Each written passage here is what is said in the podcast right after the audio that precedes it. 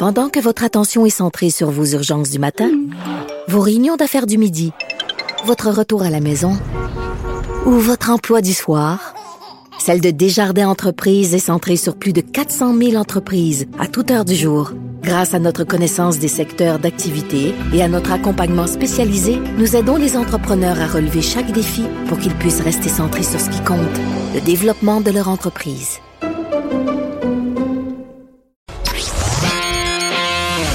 L'actualité vue autrement. Pour comprendre le monde qui vous entoure.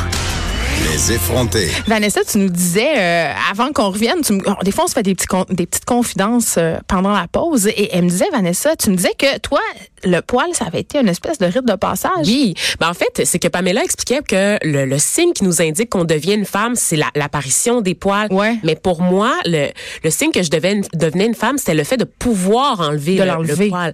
Et donc moi, j'ai reçu mon premier rasoir. Je me rappelle, c'était un Venus comme dans les publicités à la Tu télévision. me niaises. Moi, ma mère m'a élevée dans la peur du rasoir. Elle était là, rase-toi surtout pas, tu vas en avoir plus, je vais t'amener chez l'esthéticienne pour qu'on te l'épile. Ah, pour vrai, non. Ben moi, oui. ça a été un rasoir acheté chez Walmart, je m'en rappelle. J'étais tellement t'en contente. Je m'en rappelle. je me rappelle des annonces de Vénus. Ben Vanessa, oui, on en avec la des musique entraînante, puis c'était entre les deux pubs de Cotex puis de Always, OK? Oh, fait que là je savais que j'étais une femme, puis je me rappelle il était tu sais, il était bleu ciel, puis il était parfumé un peu là, c'était l'espèce de rasoir glide, n'est-ce pas, genre Mhm. quatre lames qui glissent et ça avait été mon rythme moi de me raser les jambes pour mon bal de sixième Ben oui. année en fait. Les jambes? Oh, c'est très Dieu, bizarre parce que j'avais une robe très longue donc ça servait absolument à rien. Personne ne voyait mes jambes, mais j'avais l'impression que ça renforçait en fait mon passage vers le secondaire. Oui, mais que tu deviens une adolescente. Voilà. C'est un peu ça. Mais tu vois, euh, ma fille qui est en sixième année m'a demandé euh, de lui épiler justement les aisselles. euh, Ça fait pas longtemps là, pour son bal. Puis on l'a eu, la discussion, là, pourquoi on veut faire ça, qu'est-ce que ça nous en... Est-ce qu'on est victime de pression? Est-ce que... euh, tu sais, mais en même temps, je vais pas... Tu sais, Mais moi, j'ai été je vais-tu la père? laisser avec une motte en dessous du bras? tu sais, parce que je suis féministe puis que on fait ça pour euh, se soumettre aux standards de beauté? Ben non, la réponse c'est non. Mais comme on disait, c'est le fun d'avoir la réflexion de se demander pourquoi on le fait. Oui. Puis aussi de se dire Hey, l'été, là, moi, je me rasais les jambes chaque jour. là. Si j'avais une Ah, petite Dieu, je ben non. capotais. Fait qu'on peut, tu sais, juste des fois se, se slacker un peu. Oui, puis aller par étapes. Moi, l'hiver, souvent, je vais pas me raser les jambes, en fait. Puis ça, bon, évidemment, j'ai On pas beaucoup de poils. J'ai pas beaucoup de poils.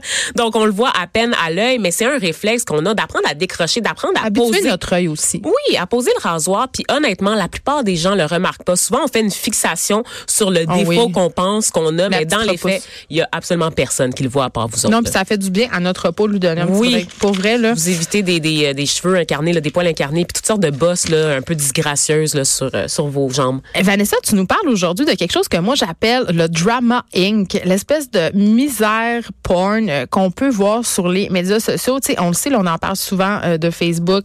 On carbure à cette espèce de, on, on stocke le monde, on sollicite nos amis, on se met en scène. Tu sais, on partage un peu tout.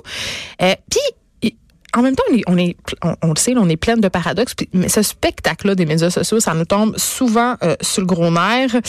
Et puis là, toi, tu avais envie de nous parler ce matin d'une tendance que tu trouves particulièrement gossante. Ah mon Dieu. Écoute, là, je n'ai- jusqu'à cette semaine, Geneviève, je savais pas qu'il existait un mot, en fait, pour désigner là, ces espèces de campagnes, tu sais, d'apitoiement faussement humble sur les réseaux sociaux.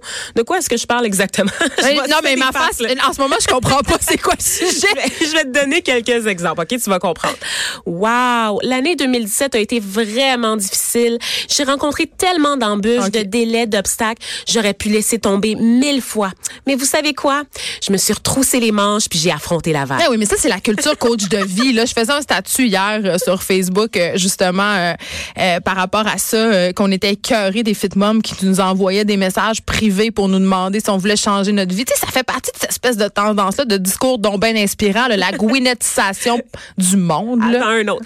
Dix jours de travail consécutifs, Ah oui, autant de nuits blanches, des rencontres d'affaires, la planif pour les prochains mois, des cernes, des larmes, mais aucun regret. C'est le genre de sacrifice qu'on doit faire pour atteindre ses objectifs. À chaque jour, je me rappelle que je suis vraiment chanceuse de faire ce que je fais, puis c'est le prix à payer pour avoir du succès. OK, ma question, elle va être très directe. Est-ce que c'est des vrais statuts ou t'as inventé ça? J'ai inventé Ah! ça. Mais avoue que ça ressemble à des choses qu'on lit régulièrement Oui. sur les réseaux sociaux et même en régie, on me dit ah ouais, ah ouais, on en voit passer hein, des gens qui disent Qui nous font sentir comme des mardes. ben oui, qui nous font sentir cheap. Ça fait 12 heures que je travaille, j'ai pas encore pris de pause, puis j'en prendrai pas. On travaille pour vrai. Moi, je suis sur. Netflix, puis je me pogne le bang, je lis ça, puis je suis comme, est donc bien vaillante, elle, maudit, pardon, ben l'air de faire de l'argent. Ben non, parce qu'il y a toujours ce moment aussi où c'est pas toujours facile. Les réseaux sociaux, Geneviève, je souris, je montre mes réussites, mes moments de fierté. Le résultat est beau, lisse, parfait. Mais ce que vous ne savez pas et que vous voyez pas sur les photos, c'est que tout ce que je fais nécessite énormément de travail et engendre son lot de stress. Mais attends, Vanessa, ça, on rit de ça, mais il y a, une mode en ce moment qui me tombe tellement sur les nerfs, c'est euh, les faux, euh, les, les seconds comptes Instagram des vedettes Instagram. C'est-à-dire les influenceurs qui se font des comptes où ils mettent des photos d'elles LED. Vanessa est littéralement en train de s'étouffer. Où elles mettent des photos d'elles LED, où euh, elles se mettent en scène. Justement, ils vont montrer, tu sais, on voit euh, leur extérieur, euh, leur intérieur, pardon, euh, tout défait. Tu sais, le ménage pas fait, c'est dégueulasse. Mais tout ça, c'est quand même dans le même et seul objectif de se glorifier quand même, puis de montrer qu'on est donc comme tout le monde. Mais ta photo LED, t'es pas LED, T'es ta pas photo vraiment LED. là. Elle est stagée, Mais oui. Elle est mise en scène. Et là, c'est ça. C'est des photos, des phrases toutes faites. Où est-ce qu'on se met en scène de manière un peu boboche, ok? Ça, c'est sorti de mon imagination. Mais vous les voyez défiler là, sur Facebook, là, sous différentes déclinaisons, des, des publications suppo- supposément inspirantes, ok? Qui vont faire l'éloge du dévouement au travail acharné. On veut des exemples. Pas pire proche. Des exemples de personnes. Non, on va nommer des noms en troisième bloc. Moi, je suis pas là pour ça, Geneviève. pas t'assumer. Oui, c'est vrai qu'on va nommer des noms en troisième bloc. Tu l'as Voilà. bien dit, il faut absolument être là, il va y avoir du scandale. Il va y avoir du scandale puis du potin-potin. Oui. Donc, c'est ça, cette espèce de travail acharné, pas pire proche du surmenage, hein, auquel le public répond en exprimant sa compréhension, son soutien et toute son admiration. Parce que ça va dans les deux sens. Hein. On fait ces publications-là pour avoir un feedback, pour avoir un retour de notre public.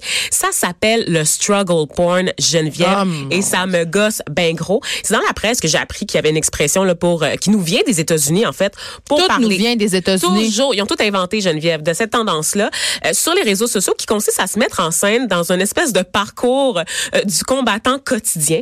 En fait, les médias américains parlent de struggle porn et de hustle culture. C'est deux concepts qui se complètent, en fait. Struggle, c'est le fait de galérer, OK? Donc, de galérer pour réussir euh, les tâches, que ce soit se lever le matin. C'est dur, ça. Oui, ou nourrir ses trois enfants, ou non, non, non. Mais ça, c'est quand même tough. c'est quand même tough, mais tu sais, on... Tu diras, je te prête mes enfants trois jours, puis je pense que tu vas caler malade. je, suis déjà avec de caler malade, ça va pas du tout ma voix. Geneviève. Et le hustle, en fait, et là, c'est un petit peu plus compliqué, j'espère ne pas vous perdre.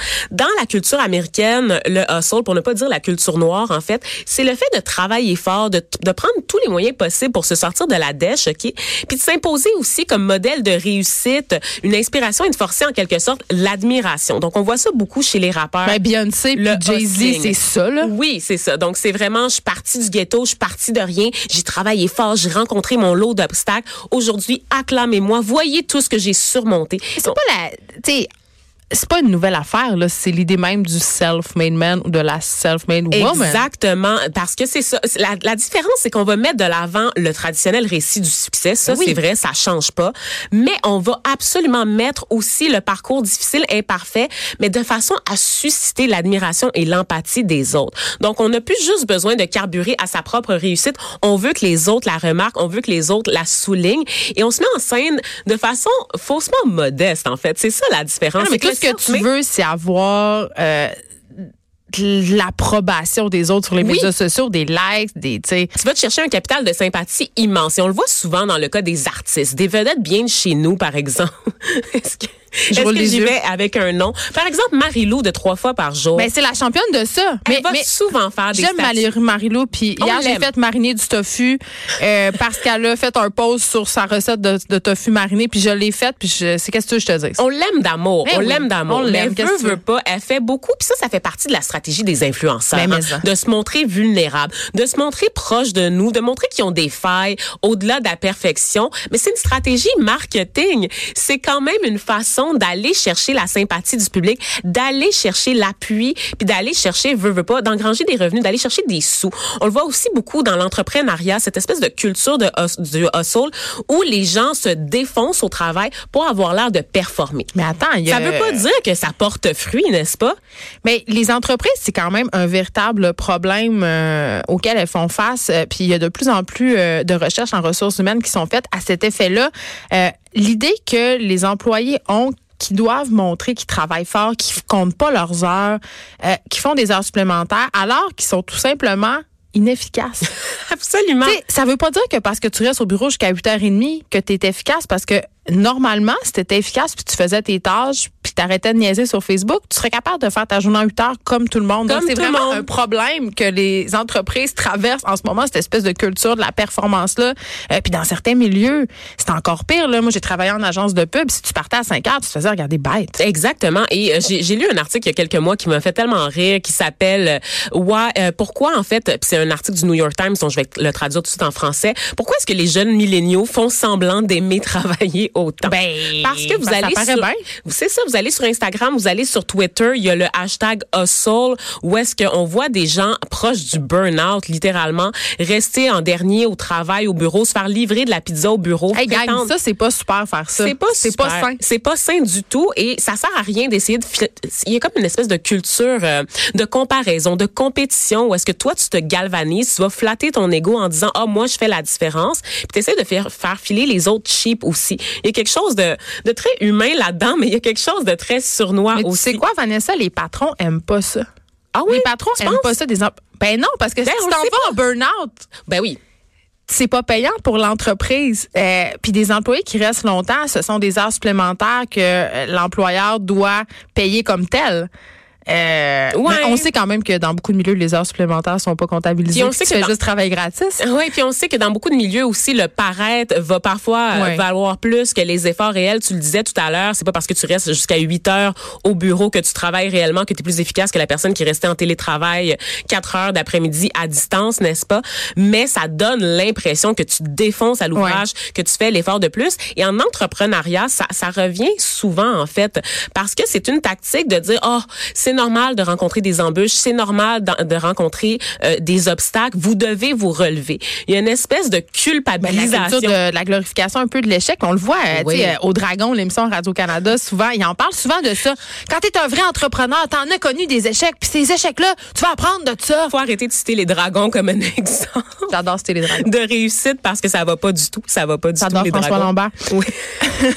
Je l'ai dit, C'est le seul qui maintient sa tête euh, hors de l'eau quand même. en J'adore. François. Puis c'est le seul qui fait pas justement des statuts d'apitoiement. Lui, il est fier de sa réussite. Mais c'est il, a je l'adore. jamais- il Il connaît jamais chaque vendredi, par ailleurs, avec Richard Martineau. Oui, pour commenter intér- intéressant. On adore. Donc, un une nouvelle tendance, Vanessa. Euh, rappelle- Rappelle-nous le nom de cette tendance-là. Ça s'appelle le struggle porn et ça vient souvent avec le hustle culture. Si vous avez des idées d'expression en français à utiliser pour Ben, désigner ben, Drama Inc. Moi, j'appelle ça Drama Inc. En Mais c'est pas, français? euh, c'est en Drame Inc. Drame incorporé.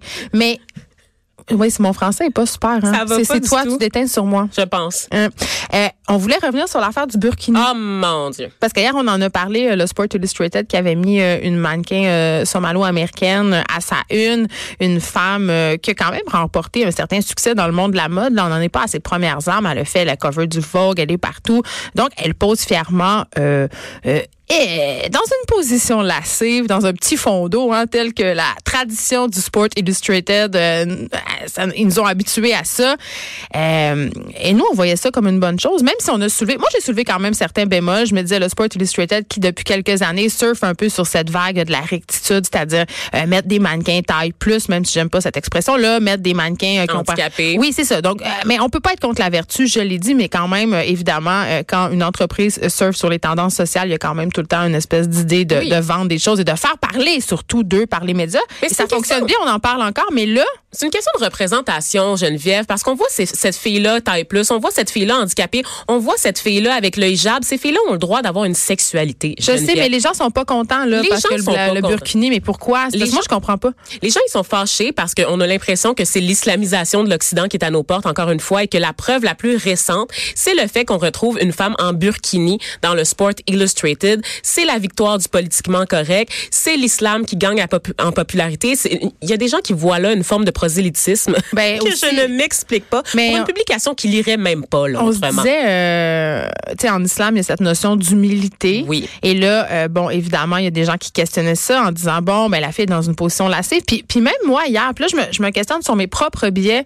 Euh, je te disais à ce micro, je disais, mais en même temps, c'est un peu bizarre quand le but de cette publication-là, c'est d'être sexy, c'est de faire rêver de mettre une fille en burkini, parce qu'on s'entend qu'un burkini, c'est pas tellement sexy. Mais en même temps, c'est pas. Je pensais de même, c'est pas. Je pensais qu'un bikini, c'est sexy, puis qu'un One Piece, c'est pas sexy. on, a tous nos On n'est pas dans une théocratie, là. On n'est pas en Iran en 1982 la, question d'humilité, par contre? La question d'humilité, il y a une nouvelle vague de féminisme euh, qui concerne aussi les femmes musulmanes. Que quoi? Parce que c'est possible d'être musulmane et féministe. Non. Oui, Geneviève, c'est possible d'allier la religion à la défense de l'égalité des sexes. Et on le voit chez les féministes de troisième vague là, euh, musulmanes qui se réapproprient leur spiritualité, les codes de l'islam et qui l'adaptent au goût du jour. Donc non, on n'est pas là dans la charia. Il y a des féministes qui sont très très modernes, musulmanes. Si vous allez sur Instagram par exemple, vous allez voir des fashion hijabi, donc des filles qui sont hyper maquillées, qui sont à la mode. On n'est pas là dans cette espèce de modèle de burqa. On mélange tellement d'affaires ici. On mélange on mélange en fait les obligations dans des pays oppressifs, dans des dictatures, dans des pays autoritaires où les femmes sont obligées de se couvrir pour La rester terre, en pas vie. l'Iran. Exactement. Là, on est dans un dans une mouvance de filles qui mettent des voiles colorés, qui ont un rapport à la spiritualité, qui sont pas homophobes, qui sont pas anti-avortement, qui sont super ouvertes. Ce sont des filles qui sont modernes. Ce sont des filles comme nous. Qui absolument, mais des filles effrontées pour la plupart. Pour les femmes voilées que je connais sont très effrontées et qui portent le voile par attachement culturel, par attachement à leur spiritualité, à leurs différences. Donc, elle l'utilise pour s'exprimer et elle l'adapte au goût du jour. Je le dis régulièrement à ce micro. Je vois des filles, j'en connais des filles voilées là, qui portent des, des foulards du Ardennes là, autour de leur tête. Je connais une fille voilée qui met une tuque quand elle sort dans les bars. Bon, une milléniale voilée. Hey, ça, c'est vraiment l'ennemi public Pour numéro un. ses cheveux, elle choisit de mettre une tuque lorsqu'elle sort pour éviter d'attirer des regards ou des questions déplaisantes. Donc, elle s'adapte et c'est ce qu'on voit. C'est une question de représentation. C'est de dire que ces filles-là, elles existent. Elles ont le droit d'être à la mode. Elles ont le droit d'avoir une sexualité et elles ont le droit de vivre leur religion comme bon leur semble. Hmm. On s'arrête un petit peu. Il y a Gab Jonca après la pause.